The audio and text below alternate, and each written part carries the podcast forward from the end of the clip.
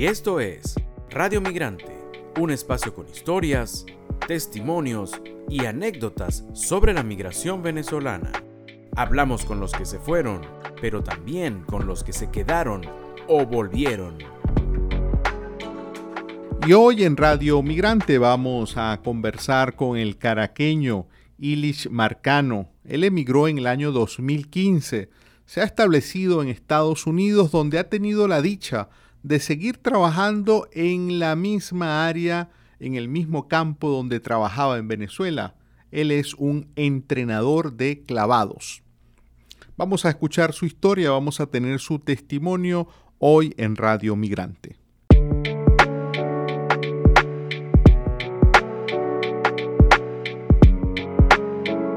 Te agradecemos mucho por atender nuestra llamada, Ilis. Te saludamos.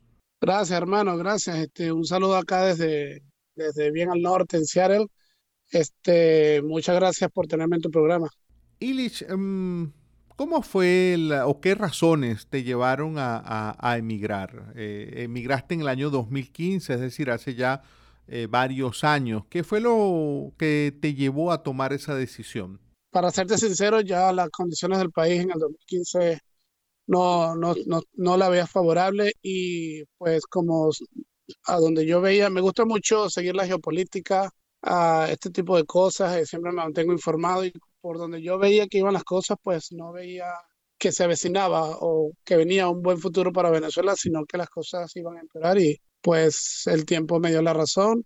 Eh, aparte de la delincuencia creciente que se venía, pues, que se estaba dando por las mismas ah, difíciles condiciones económicas, este, a mi hijo hasta lo robaron dos veces en una misma semana y yo dije, bueno, ya esto es el, el gatillo que disparó tomar la decisión. Siempre había tenido propuestas, yo era entrenador de la selección de Venezuela en los clavados, representé a mi país por muchos años este, y bueno, y quería seguir haciéndolo. Se, se avecinaban los Juegos Olímpicos del 2016 en Río de Janeiro, eh, pero ya dadas las circunstancias, yo dije, no, ya es hora, ya lo tengo que hacer por mi familia. Y bueno, tomé la decisión del 2015 aceptar una de estas propuestas y bueno, hoy estoy acá. Y sigues trabajando en tu, en tu área, es decir, sigues trabajando siendo entrenador de clavados. Sí, sí, eh, yo, yo vine en el 2015, en, en, en, el, en el julio del 2015, a, a, a dar un, los campamentos de verano eh, a, acá a, algunas escuelas americanas y canadienses, porque Seattle queda, eh, Canadá me queda, la frontera con Canadá me queda como una hora y media donde vivo. Este, entonces vine acá en el 2015 del verano y lo que pues lo que di eh, les gustó mucho, les gustó el contenido, la calidad, el profesionalismo eh, eh, con, que, con que la di, o sea, modestia aparte. Hoy me doy cuenta que Venezuela tiene muy buenos profesionales, solo que no nos damos cuenta porque, bueno, no sé, es como el día a día, pero me, hoy, o sea, pongo a los profesionales venezolanos a la altura de cualquier profesional de acá de Estados Unidos y, o sea, sin, sin que sin que haya ninguna discriminación, está, están allí de tú a tú, en cualquier área, hermano, en cualquier área que lo pongas. Ilich, cuando saliste en ese 2015, eh, bueno, y por lo que nos comentaste, pues ya tú venías como madurando la idea de, emigrar. Ya cuando sales de Venezuela, ya sabías que era una salida eh, sin retorno. ¿Cómo, ¿Cómo lo tomó la familia tuya que se quedó en Venezuela? ¿Cómo se despidieron ustedes? Pues sí, fueron momentos difíciles. Yo no quería emigrar, de verdad que yo, yo amo mi país, yo me sentía muy bien representando a mi país en el, en el exterior, en el mundo, dándole medallas con el equipo venezolano y entrenando a esas nuevas generaciones, pues, ¿me entiendes? Fue un momento muy doloroso para mí, lloré mucho, me sentí muy frustrado, me preguntaba por qué tenía yo que eh, ir a otras fronteras y, y hacer lo mismo que hacía en Venezuela pero con la pasión que lo hacía por mi tierra, por mi gente, por, por mis olores, por mis sabores, por mis colores que representan lo que es Venezuela. ¿Por qué tenía que hacerlo en otras dimensiones, en otras latitudes, perdón, en otras, con otras culturas? ¿Por qué, me veía forzado? Me, me sentí muy frustrado, ¿verdad? Pero al mismo tiempo algo de esperanza. La situación financiera mía para ese momento pues fue muy fuerte. El Ministerio del Deporte para el poder popular, para el deporte, perdón, ya ahorita lo estoy diciendo hasta el revés. sí, no me apoyaba, no me apoyó. Yo te, digo que en el último año que estuve representando a Venezuela, no, no, no tuve un salario y tuve que empezar a vender mis neveras, mis televisores para poder subsistir. Ahí fue donde dije, ya, ya, ya, ya dije, no, no puedo, no puedo, de verdad que no, no podía. Y me vi forzado a, a, tomar la decisión y emigrar. Eh, Illich, estando donde estás, que es un lugar, digamos, bastante distinto a Venezuela, es decir, no tiene, eh, en términos de su geografía, de su clima, no, no tiene mucho que ver con Venezuela. ¿Qué cosas te recuerdan a ti a Venezuela en términos de olores, sabores, sonidos? ¿Hay cosas que te conectan en tu día a día con, con el país? Sí, sí, sí, claro. Este, eh, bueno, siempre en, mi, cuando manejo el trabajo, que son más o menos como unos 45 minutos, ah, siempre pongo música, música llanera, música, eh, música venezolana y pongo gaita, pongo gaitas, pongo alguna música de ahí de muy folclórica de regiones, por lo menos la de Barquisimeto, me gusta mucho el, el ¿cómo se llama? El, rubro de la música de Barquisimeto el tamunán, ese tipo de cosas, ¿me entiendes? Y me pongo a cantarla porque, porque yo crecí con eso, ¿me entiendes? Participaba en escuela, en mi escuela participé en bailes con tamunangue, con el baile de la borriquita. Eh, Simón, Simón, Simón Díaz, Simón Díaz me hace llorar.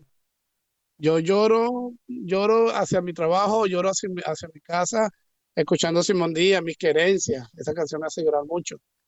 Y por supuesto el olor de una empanada, que a veces voy a un restaurante venezolano acá, que hay, en Seattle hay como dos o tres restaurantes venezolanos, este, y a veces me como mi empanadita con, con su guasacaquita, y entonces ahí se me vienen, hasta el olor de Venezuela me empieza a, el olor, es un olor increíble, eh, y, sí.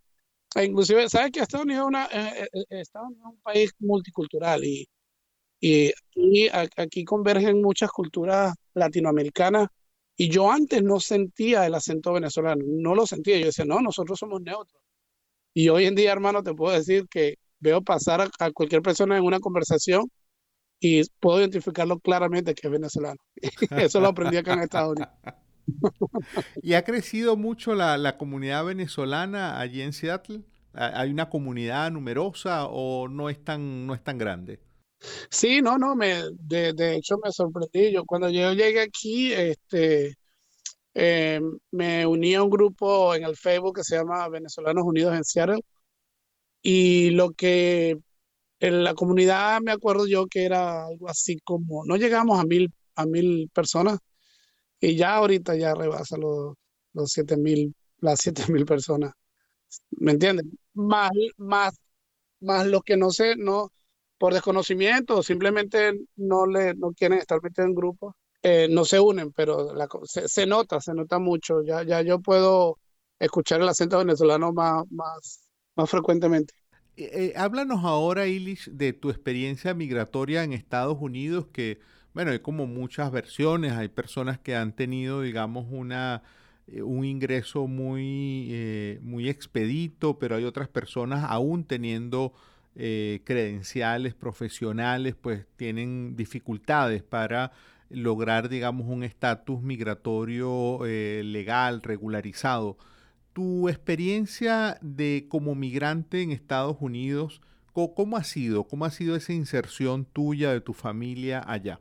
Ah, eh, tendría que, hablar de dos aspectos, de, dos aspectos, del aspecto profesional y del aspecto sentimental, ¿no?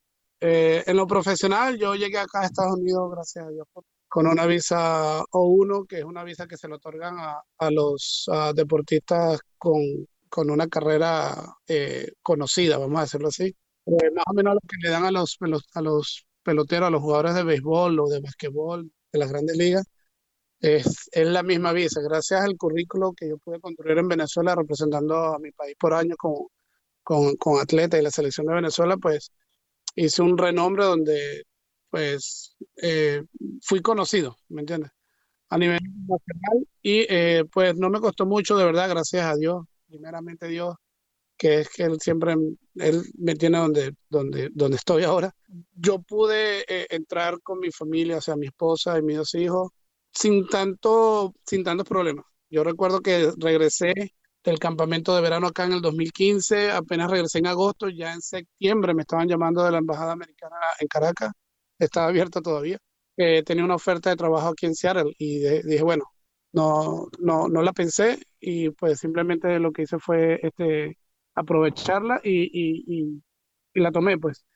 Luego, o sea, por eso te digo, o sea, fue, en ese sentido fue fácil para mí, para mi familia, este, no fue tan engorroso, inclusive entrando el presidente Donald Trump, dije, bueno, las cosas a lo mejor se ponen más cuesta arriba, pero, pero no, eh, de verdad que el presidente Donald Trump cuando llegó lo primero que dijo fue, no quiero inmigrantes para acá, que lo que vengan es a, hacer nada o lo que vengan a trabajar a tienda, quiero inmigrantes que vengan a contribuir con la, con la sociedad, con la colectividad. Y pues este, eso fue mi oferta de trabajo acá, de llevar a los, a los atletas desde pequeñitos hasta a, nivel que puedan representar inclusive a Estados Unidos y representar a la universidad en Estados Unidos. Entonces, este, eso fue un punto de entrada desde el punto de vista legal profesional, vamos a decirlo así. Este, en lo sentimental, wow, o sea, como te dije, me dolió mucho dejar al equipo venezolano. Estábamos a punto de, de asistir a, los Juegos Olímpicos un año después, de hecho. Eh, íbamos a asistir a los Juegos Olímpicos de Río 2016. Me dolió porque ahí dejé atletas que venía entrenando desde 8 años de edad, ya, tenía, ya eran atletas de, de 18, 20 años de edad eh, algunos de ellos me llaman papá, este, todavía me, así me dicen. algunos de ellos he tenido la fortuna de, de, tenerlos aquí en Seattle y entrenarlos un poco también, este, porque han venido con su propia con su propio esfuerzo y bueno, yo les, yo les patrocino de alguna forma. Me costó mucho, me dolió mucho formar atletas en, otras ah, latitudes. Eh, la parte cultural me pegó bastante, o sea, sabes que el venezolano siempre llega y El venezolano siempre llega y da un abrazo, un beso, es muy caluroso en ese sentido. Eh, con las personas que acá eran americanos, que eran, que son amigos míos, me les acercaba y es gracioso porque a veces me les acercaba y, o sea, acá es al revés, o sea, los hombres se abrazan, las mujeres se saludan nomás sin ningún contacto. Entonces, eh, cuando iba a, saludar a una mujer, este, la mujer me, me, ponía la mano así de rechazo, como que no, no, no me beses. Este, y entonces el hombre bien se me acercaba y me pegaba el cachete con cachete. Yo, el que me sentía extraño era yo. entonces, claro, son otros códigos, ¿no? Son, otros, códigos. Son otros códigos, son otros códigos. Y me daba risa porque yo le, yo, yo le decía, de hecho, aquí, por ejemplo, en este país se puede tomar eso hasta como una uh, agresión, vamos a decirlo así, una no agresión, como que mm. lo estás abordando mucho, muy, muy íntimamente sobre todo a las mujeres. Entonces, no es común, entonces la gente mm. tuve que aprender porque me reclamaron varias veces, eh, no, por favor, no lo hagas. Somos súper amigos, pero por favor no lo hagas, no, no me siento cómoda. Yo, oh, disculpe, disculpe, ¿me entiendes? Eso me tomó como dos, mm. tres meses ya decir que no, y bueno, y a los hombres seguirlo abrazando, no pude hacer otra cosa. Illich, eh, de verdad que nos ha, nos ha complacido mucho conversar contigo, tenerte el día de hoy como invitado.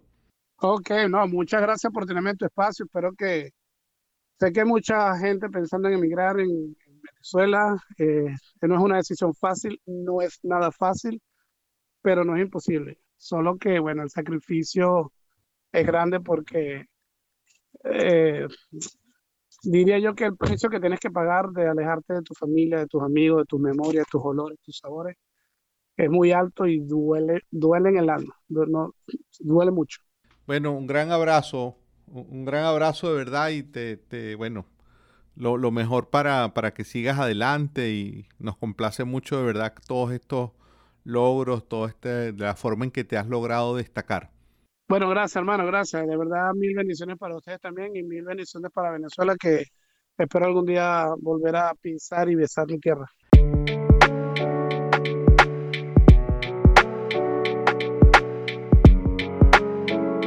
Y hoy en Radio Migrante hemos podido conversar con el caraqueño Ilish Marcano, nacido en Caracas y quien emigró en el año 2015.